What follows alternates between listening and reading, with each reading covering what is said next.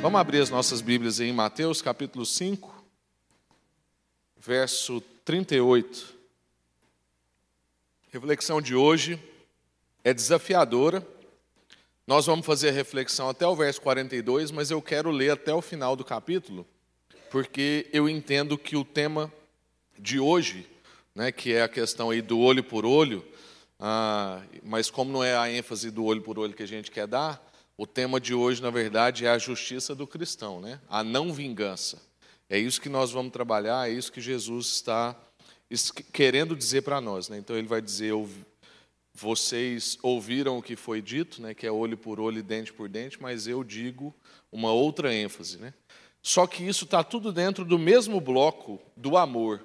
Então, não tem como a gente trabalhar o, a antítese que Jesus está apresentando para nós em cima do olho por olho e dente por dente, sem considerar o contexto do amor, porque a gente só consegue ah, ultrapassar esse limite de uma justiça igual se a gente entende a lei do amor, né, que é o que Jesus vai trabalhar aqui. Então, na quarta-feira que vem, nós vamos ver aí sobre ame ao próximo, né, ah, que é a ênfase que Jesus vai terminar esse capítulo.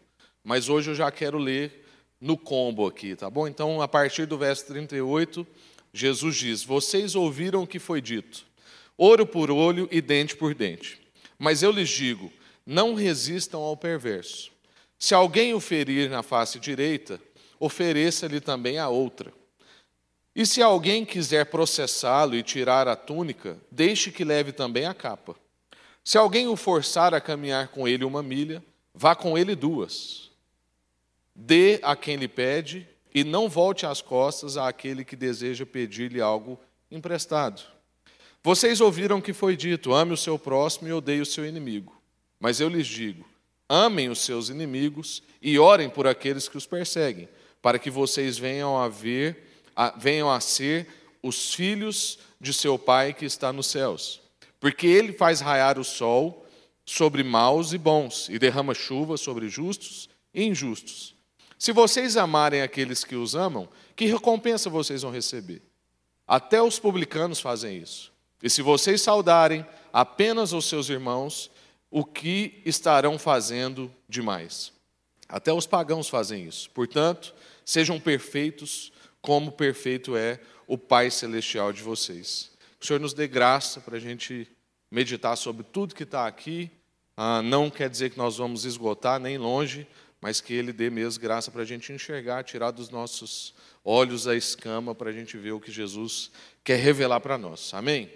Graças a Deus. O contexto da nossa série, se você está chegando hoje, ou se você às vezes pegou só um episódio dessa série, é que Jesus está ensinando os seus discípulos como é o jeito de um discípulo de Jesus viver. O que Jesus está ensinando é um novo jeito de ser humano.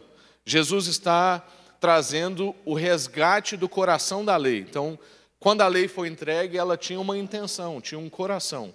E ela foi sendo deturpada pelos religiosos. Por isso que Jesus vai trabalhando tanto o contraste de ouviram o que foi dito. E a gente já disse isso aqui várias vezes. Jesus não está aqui enganado. Ele está fazendo uma denúncia. Jesus não está dizendo ouviste ou leste o que foi escrito. Jesus está dizendo: vocês ouviram o que foi dito, e, que, e no que foi dito tem um problema. No que está escrito não tem problema, mas no que foi dito tem problema. Então agora eu estou aqui para consertar e trazer para vocês o espírito da lei. A, a religião foi se apropriando da lei para punir e não para abraçar, para acolher. A nossa justiça, então, Jesus vai revelando que deve exceder em muito a justiça da religião a justiça dos religiosos, as questões de certo e errado, porque o que Jesus vem revelar para nós é a questão de bom e de melhor, e não só uma questão de certo e de errado. No contexto do bloco menor que a gente terminou de ver na quarta-feira passada, é quando Jesus entra então no ouviste o que foi dito. Então a gente passou das bem-aventuranças e a gente entrou no ouviste o que foi dito e ele disse: não matarás, não adulterarás e não jurar falso que, que ele queria dizer com não matarás? Ele quis dizer então que quem se ira contra o seu irmão já cometeu assassinato. O não adulterarás, quem olhar com intenção impura já adulterou. E o não jurar em falso, seja a sua palavra sim, sim e o seu não, não. Então, o que Jesus está trabalhando aqui no coração dos discípulos e no nosso coração, que somos discípulos de Jesus, são as nossas intenções. Jesus quer trabalhar o que vem antes. Jesus quer trabalhar o que vem no nosso coração. Ele quer cortar o mal pela raiz. O que Jesus está dizendo para mim e para você é: se você então aprender a dominar as suas intenções, se você aprender a dominar, por exemplo, a sua ira, você não vai matar ninguém. Se você aprender a dominar o seu olhar, você não vai adulterar. Se você aprender a ponderar bem as suas palavras, você não vai precisar apresentar uma credencial que reforce a sua promessa, porque a sua palavra por si já bastará. Então, Jesus está trabalhando com a gente problemas anteriores ao problema do pecado explícito, da queda explícita, daquilo que vai ser o nosso problema comportamental que as pessoas percebem. Jesus está trabalhando algo no nosso coração. E o contexto desse texto que a gente leu agora, principalmente do primeiro bloco, que é a questão do olho por olho, dente por dente, é que a gente. Aqui entra um grande desafio. O John Stott diz que esse é o bloco mais difícil de entender do Sermão do Monte.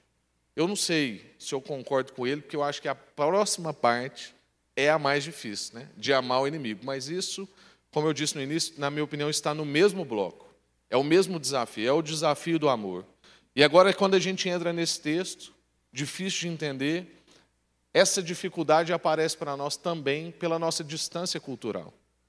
Então, quando isso foi entregue ao povo de Deus, lá no Êxodo, pela vida de Moisés, tinha um contexto ali. Quando Jesus está falando com os mestres da lei, com os escribas, está trazendo esse novo jeito de viver para os seus discípulos, contrastando com a religião da época, há uma distância cultural para nós. Se há uma distância para Jesus, há uma distância maior ainda para Moisés. E quando Deus dá essa lei para Moisés, ele entrega essa lei junto com leis civis.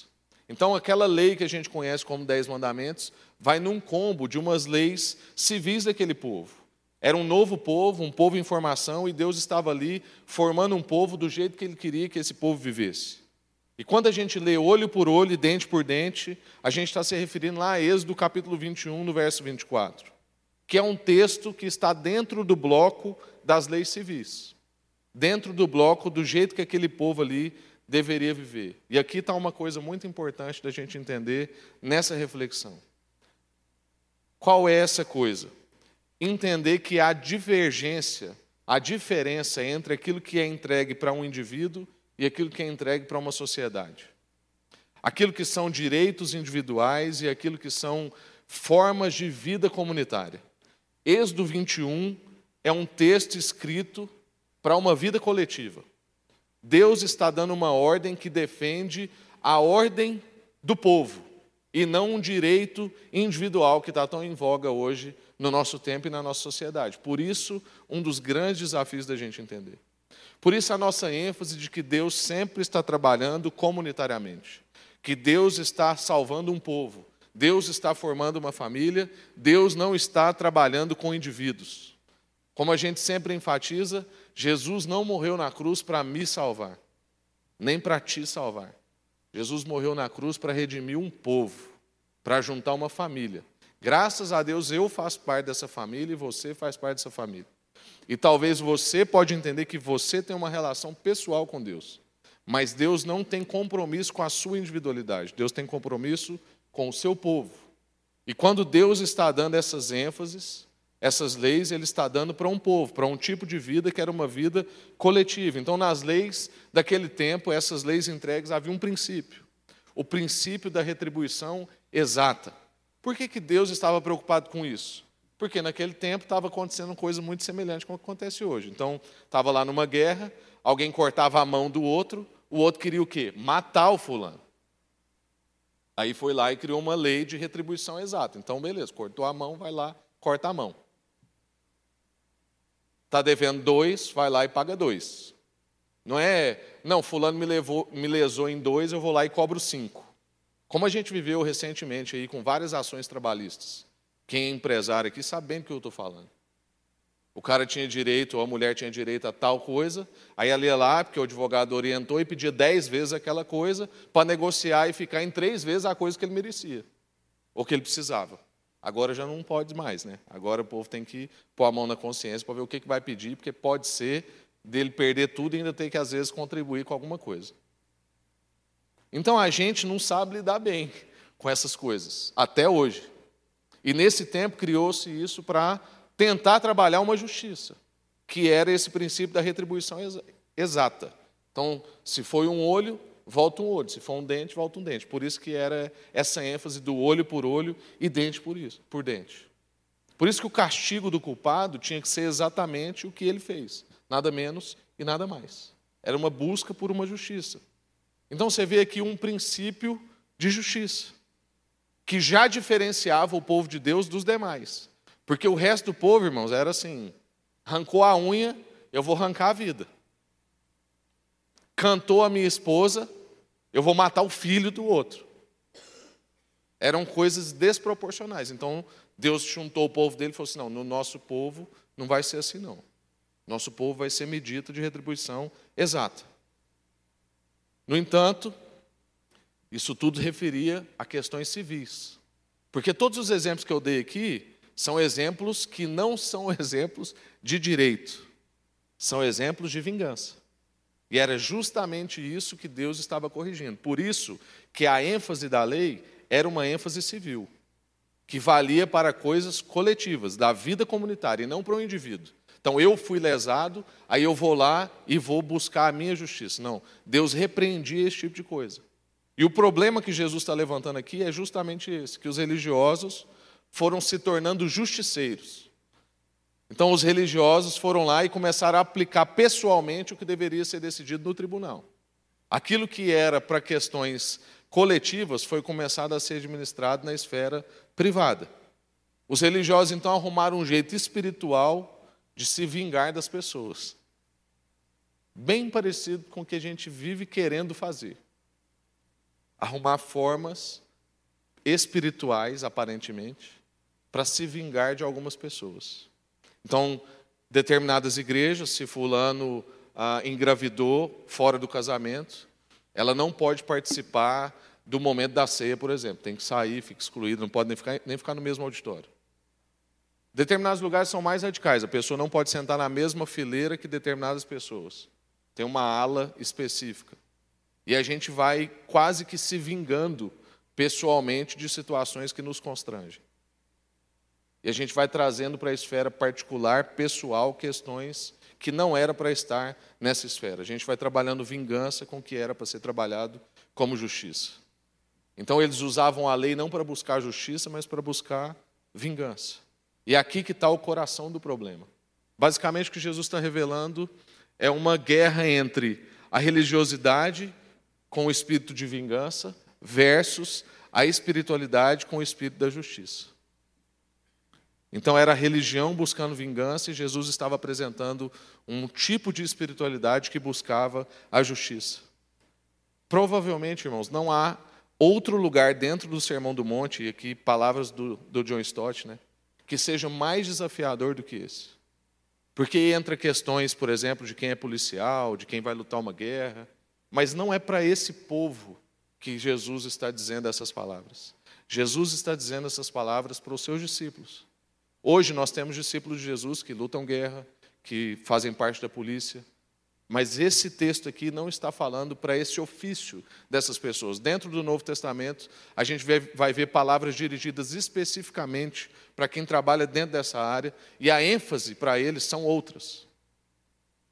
Então, Jesus não está dizendo assim: ah, se eu for para uma guerra, então, primeiro, eu não devo ir.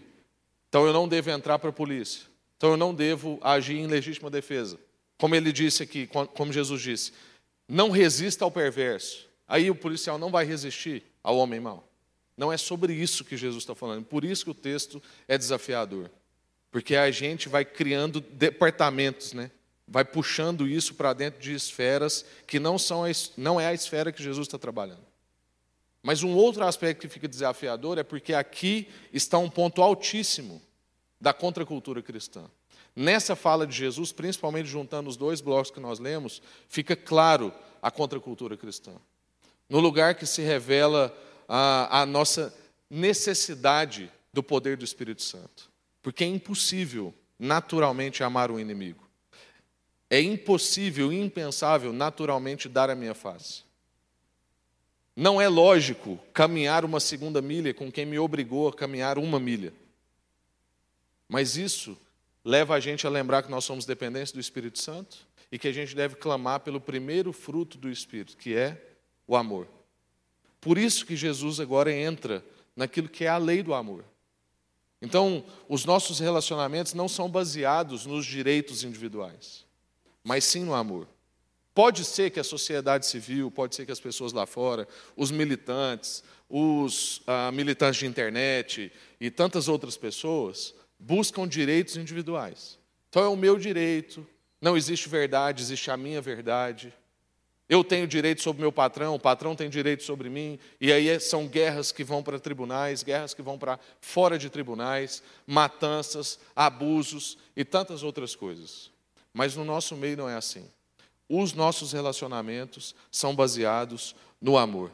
Esse é o jeito do discípulo viver. Recentemente, tem uns dois anos, a gente tratou um caso aqui de irmãos da nossa igreja, que era um caso de patrão e funcionário. Haviam versões e eles estavam indo para os tribunais.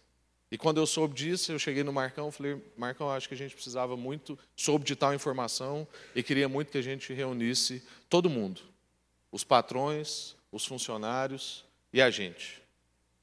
E aí ele falou: tudo bem, o que você está pensando? Eu falei que eu estava pensando, pensando na Bíblia, né? Abri o texto bíblico, Paulo, e falei que a gente não devia se envergonhar dessa forma levando nossas causas, que podem ser resolvidas domesticamente, para os tribunais. Jesus falou sobre isso, Paulo falou sobre isso.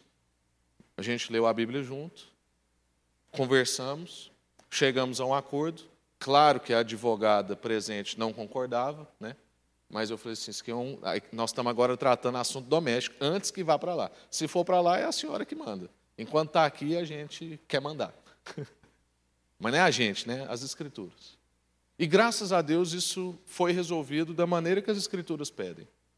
E quando eu li esse texto aqui, eu lembrei dessa história na hora, porque o jeito do discípulo viver não é o jeito de pessoas que não tiveram encontro com Jesus viver.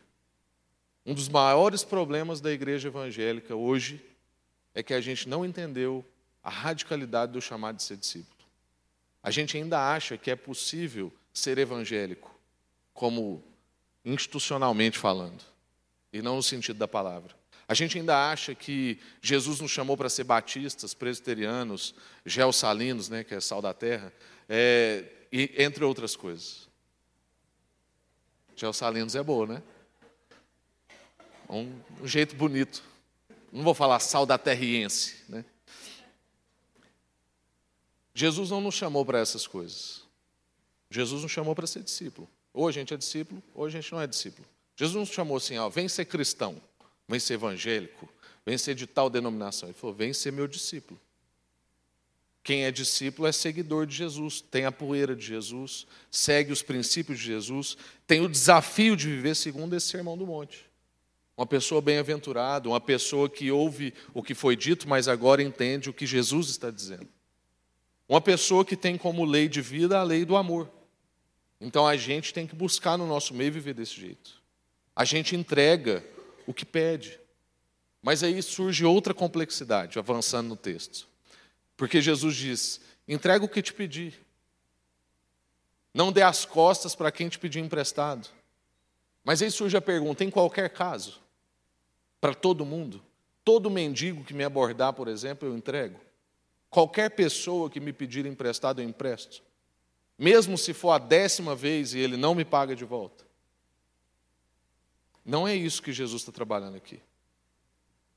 Mas uma coisa que fica claro no nosso coração e que a gente tenta escapar do que Jesus está trabalhando, que é a lei do amor, e não, é tarefas, não são tarefas específicas, é porque amar, gente, dá muito mais trabalho do que entregar uma coisa. Então, muito mais difícil do que eu dar cinco reais para uma pessoa que passa aqui, pedindo um passe do ônibus, porque sempre tem uma história assim, uma passagem para eu voltar para minha cidade. As histórias são sempre as, mais ou menos as mesmas.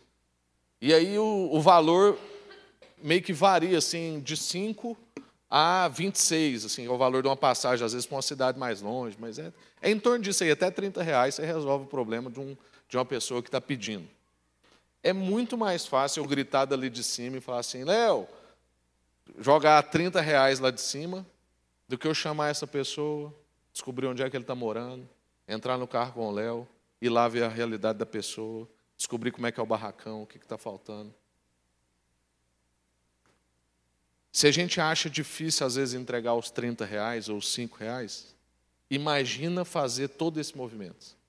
Como a gente fez aqui, por exemplo, há um tempo atrás, um irmão que sempre vem aqui pedir cesta básica ou pedir dinheiro, e aí eu fiquei desconfiado daqui, eu falei, eu queria saber onde você mora. E fui lá, e todo mundo aí, Ana, tadinha, perigoso demais, bem, e lá era perigoso mesmo. Mas eu não vou sozinho. Falei, Léo, você vai comigo. Léo é grande, né? Léozinho falei assim: você vai comigo, que qualquer coisa, né? Alguém viu alguma coisa, fica de testemunha, né? E aí a gente foi lá, um lugar muito precário, muito difícil. Falei assim: realmente o, o irmão precisa de ajuda. Inclusive a gente tem que dar um jeito de tirar ele daqui. Né? E aí, o que, que a gente fez? A gente arrumou um problema muito maior para a nossa cabeça. Era muito mais barato dar 30 reais cada vez que ele viesse aqui. Ou dar uma cesta e pronto. Que agora a gente fica pensando como é que a gente tira ele daquela condição. Alguém fala que vai doar uma cama, a gente já pensa logo em ciclano, ciclano, ciclano. Uma empresa fala que não tem para onde lá exatamente destinar cestas básicas, a gente já sabe quem que pode receber. Envolver com as questões. Então, Jesus quer aprofundar. Jesus quer conversar. Jesus não está simplesmente falando para a gente assim, ó, descarta. Quando ele diz entrega, é entrega a vida. Entrega pode ser de amor. E, e o contrário também é verdadeiro. Não pode ser uma entrega sem amor. Jesus está trabalhando o coração. E é por isso que é desafiador. E aí Jesus vai dar quatro exemplos para a gente caminhar para o fim já. Jesus vai dar quatro exemplos. E o que, que ele quer ensinar com esses exemplos para nós e para os seus discípulos daquela época? A primeira coisa que ele quer ensinar é humildade. Então, o que, que Jesus vai dizer aqui nesse finalzinho? Ah, qualquer um que te bater na face direita, ofereça-lhe também a outra. Irmãos, essa parte que Jesus está falando aqui está dizendo bem menos sobre violência do que sobre humilhação. Jesus está trabalhando com os seus discípulos não é um problema de violência. Ah, o povo é agressivo, vai bater em você, você tem que dar um jeito de revidar. Igual a gente ensina para os nossos filhos, né? Você está indo para a escola, é o seguinte. Minha mãe fazia isso comigo, tadinho, denunciando a minha mãe aqui. Mas a minha mãe fazia assim: ó, deixa ninguém judiar de você. Se alguém bater no você, você devolve nele. Você tem que marcar seu lugar. E eu era muito bananão, né? Assim, aí é, eu tinha um irmão né, que era nervoso. Meu irmão era mais novo que eu, um ano, mas era ele que me defendia na escola, até os cinco anos de idade. Aí eu lembro uma vez que a minha mãe, assim, eu cheguei chorando em casa e minha mãe falou assim: próxima vez que você chegar aqui chorando, você vai apanhar de novo aqui em casa. Né?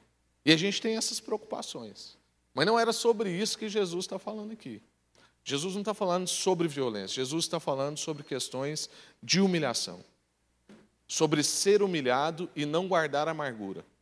Porque naquela época, irmãos, bater com as costas da mão, que é o que quer dizer essa expressão que Jesus está dizendo aqui no original, Jesus está dizendo: olha, sabe aquele tapinha humilhante que a pessoa chega e dá na sua cara assim, como quem quer te ensinar?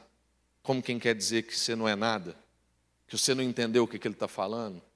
Que você é um boçal? Quando alguém te der esse tapinha e ele retornar a você achando que você estiver nervoso, você entrega o outro lado para ele. Porque você não tem o que perder. Porque aquele que você serve já foi totalmente humilhado e agora só cabe a ele ser exaltado. Então você não tem que ter crise mais de humilhação. Porque haverá um dia em que você vai ser exaltado junto com ele, sobre todas as coisas. E todos aqueles que te humilharem e não reconheceram esse Senhor, também será humilhado com todo o resto da humanidade que não reconhece Cristo como Senhor. Então, como a gente não tem o que provar, porque aquilo que a gente tem que provar será provado de maneira inconfundível, indescritível, inclusive, e impossível de não acontecer, vai acontecer. Então é o seguinte: se alguém te humilhar querendo dar um tapinha na sua face de um lado, entregue o outro também. O que Jesus está tratando aqui é o nosso orgulho. O que Jesus está fazendo aqui, todo o seu esforço é para quebrar uma lógica de retribuição, de humilhação. Essa lógica que eu falei que a gente cria. É toda uma lógica que não representa o Evangelho. Porque no Evangelho isso não faz o menor sentido. Isso pode fazer sentido dentro do nosso orgulho, da nossa vaidade, da nossa presunção, essa coisa de que eu não vou levar desaforo para casa, vou rodar a baiana. Isso faz sentido fora do Evangelho. Dentro do Evangelho, isso não faz o menor sentido. A segunda coisa que Jesus nos ensina é sacrifício pessoal. Então, dentro dos exemplos, Jesus está ensinando humildade e depois ele está ensinando sacrifício pessoal. Ele vai dizer: ah, ao que quiser levar-te ao tribunal e tirar-lhe a túnica, deixa que ele também leve a capa. O que, que isso queria dizer? A túnica é a parte mais de baixo do corpo daquela época. A capa seria um vestido, ou nos nossos dias de hoje, para os homens, um terno. E o que acontecia muito naquela época era que você ia no tribunal e você tinha que retribuir com alguma coisa, às vezes, ali na negociação. E o que Jesus está dizendo é: olha, não tire só a parte, às vezes, que é mais barata. Entrega para ele tudo. Faça mais do que ele está pedindo um sacrifício pessoal. Jesus está lembrando para nós que a gente não tem direito sobre os nossos bens, porque os nossos bens são dádivas. Então a gente não devia estar tão apegados a eles assim. A gente não devia estar tão resistente a entregar algumas coisas assim como a gente está resistente. O que Jesus está dizendo para nós é que a gente de vez em quando deve abrir mão até do que a gente ganhou por lei e do que nos é garantido por lei. Porque Jesus disse que a gente seria injustiçado. E a gente está querendo viver uma vida onde a gente não aceita ser injustiçado. De novo, Jesus está tratando o nosso orgulho. A terceira coisa que Jesus vai ensinar dentro dos seus exemplos, no terceiro exemplo, é que a nossa justiça deve exceder a lei. Então a gente deve ser humilde, a gente deve ter sacrifício pessoal e a gente deve exceder a lei. Então o que Jesus disse é: se a gente, se a nossa justiça não exceder em muito o que está rolando por aí, então a gente não é digno de ser chamado seu discípulo. Então Jesus quer tratar o nosso coração para a gente não ficar irritado ao se sentir explorado, que é o que ele vai dizer em seguida.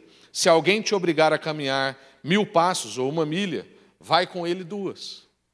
Qual era o contexto disso? Naquela época, era comum e de direito um soldado chegar para uma pessoa e falar assim: olha, carregue as minhas coisas até tal lugar. Ele podia fazer aquilo e a pessoa tinha que acatar. Mas possivelmente as pessoas se sentiam irritadas e exploradas. O que Jesus está dizendo é: se alguém fizer isso com você, mostra para ele que você é capaz de servir muito mais do que ele está pensando em ser servido. Surpreenda ele na sua generosidade, no seu serviço, no seu empenho, na sua entrega. Não seja como qualquer civil, porque vocês fazem parte de uma outra lógica, vocês entraram dentro do reino de Deus.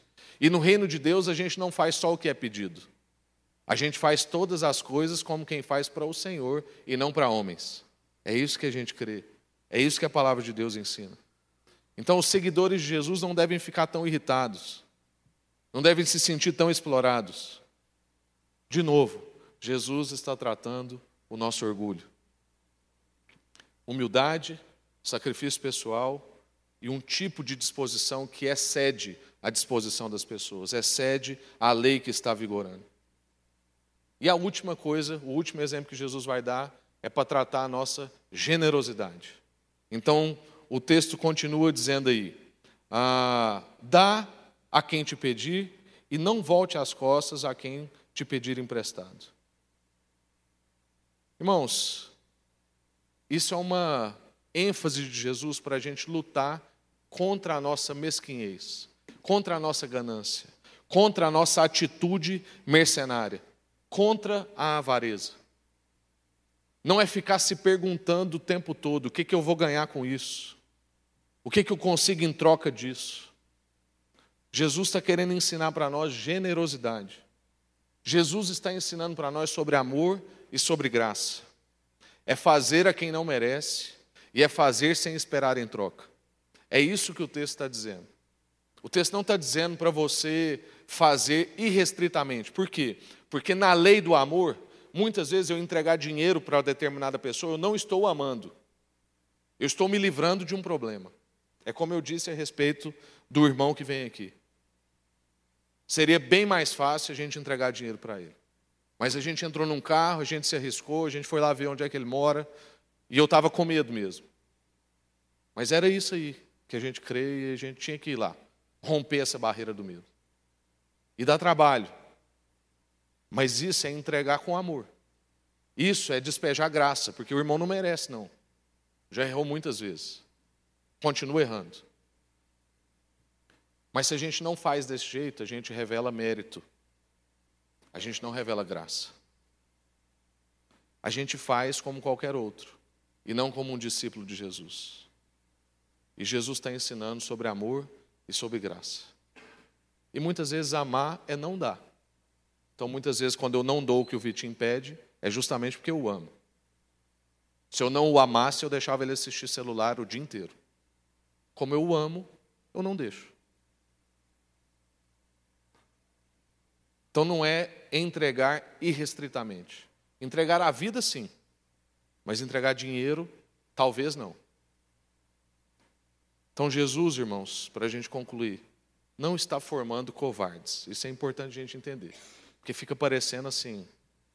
Então, chegou, faz nada. Não, Jesus não está formando covardes. Até porque ele mesmo desafiou os sacerdotes. Ele mesmo desafiou o poder daquela época. Jesus, pelo contrário, está formando gente forte, gente que tem controle de si mesmo, que não fica irritado com qualquer coisa, que não é melindroso, gente que não se ira facilmente, gente que controla o seu olhar, gente que não é dominado pelo dinheiro, mas age com generosidade, gente que não pensa demais em si mesmo, porque é autossacrificial, gente que não se sente humilhado facilmente, porque entende que está no pacote ser humilhado. No mundo tereis aflições, mas tende bom ânimo. Vocês serão injustiçados, mas haverá um dia em que todos serão exaltados. Jesus está formando esse povo forte. Um povo que tem controle de si, um povo que tem amor pelos outros, um povo que é tão forte que recusa satisfazer o seu ego próprio, mas entrega a si mesmo. Um povo que não busca vingança, mas deseja o bem-estar do outro. Um povo que busca uma sociedade equilibrada, acima do interesse próprio. Então, se eu tiver que me sacrificar para ter um povo um pouco mais saudável, eu vou me sacrificar. Na verdade, o que Jesus está buscando são pais de família, mães, gente que assume responsabilidade, gente que não pensa em si, pensa mais no outro, gente que adota facilmente, adota idoso, adota criança, adota iguais, gente que tem o mesmo sentimento que houve em Cristo Jesus que não usou o que tinha de poder, mas que abriu mão do seu poder em favor de outras pessoas. Gente humilde, que se auto-sacrifica, que o seu padrão excede em muito o que está por aí, e que é generoso, que participa dos desafios. É esse tipo de gente que Jesus está formando quando ele está apresentando essa parte do Sermão do Monte. Amém? Eu quero fazer parte desse movimento. Eu quero ser tratado na minha humildade. Eu quero entregar com maior disposição para o meu auto sacrifício. Eu quero mesmo que Deus me dê condição do meu padrão exceder o que está por aí. E eu quero agir com generosidade. Quero participar do desafio das pessoas. Participar com tempo. Se eu não tenho dinheiro, participe com tempo. Participe com oração. Participe com presença. Participe com mensagem, com ligação. Participe com ponte. Talvez você não tenha recurso, mas você tem contato. Nós somos o povo mais rico que tem, gente. Eu não tenho casa própria, mas eu tenho casa na Europa, tenho casa na praia, porque a gente é uma família. Deus deu essa graça para nós, do encontro de riquezas que suprem pobrezas. E Deus fez de um jeito que todo mundo é pobre de alguma coisa. E todo mundo é rico de alguma coisa. Para a gente se encontrar e ter suprimento. Amém? Graças a Deus. Quero orar com você. Deus, muito obrigado por essa noite e por essa palavra. Nós queremos mesmo viver num padrão que excede, ó Deus. Não, nós não queremos só uma justiça igual. Nós não queremos olho por olho, dente por dente. Nós queremos a lei do amor, a lei que entrega, a lei que é humilde, que tem sacrifício, a lei que excede o padrão da lei atual, mas que vai para a lei do Senhor. Nós queremos mesmo ser generosos, não ficar reduzidos a percentual se é 10%, se é 5%, se é 20%, se é do bruto, se é do líquido. Nós queremos a generosidade. Nós queremos participar dos desafios. Nós queremos entregar quem nos pede. Entregar vida, entregar atenção, entregar olhar, entregar abraço, entregar afeto. Nós queremos adotar. Trabalha em nós, ó Deus, um espírito de adoção. Assim como o Senhor nos adotou. Que a gente adote negros, pobres, indígenas, refugiados, velhos, crianças, brancos, ricos, pobres. A gente quer mesmo inserir todo mundo na família. Dá-nos esse olhar que o Evangelho pode fazer, transforma a nossa vida. Nós queremos ser esse povo, um povo bem-aventurado, um povo que ouve o que o Senhor está dizendo e não o que foi dito por outras pessoas. Nós queremos ouvir o que o Senhor está dizendo. O Senhor é o nosso pastor, as ovelhas ouvem a voz do seu pastor e o seguem. Nós queremos te seguir. Fala conosco, ó Deus, em nome de Jesus. Amém.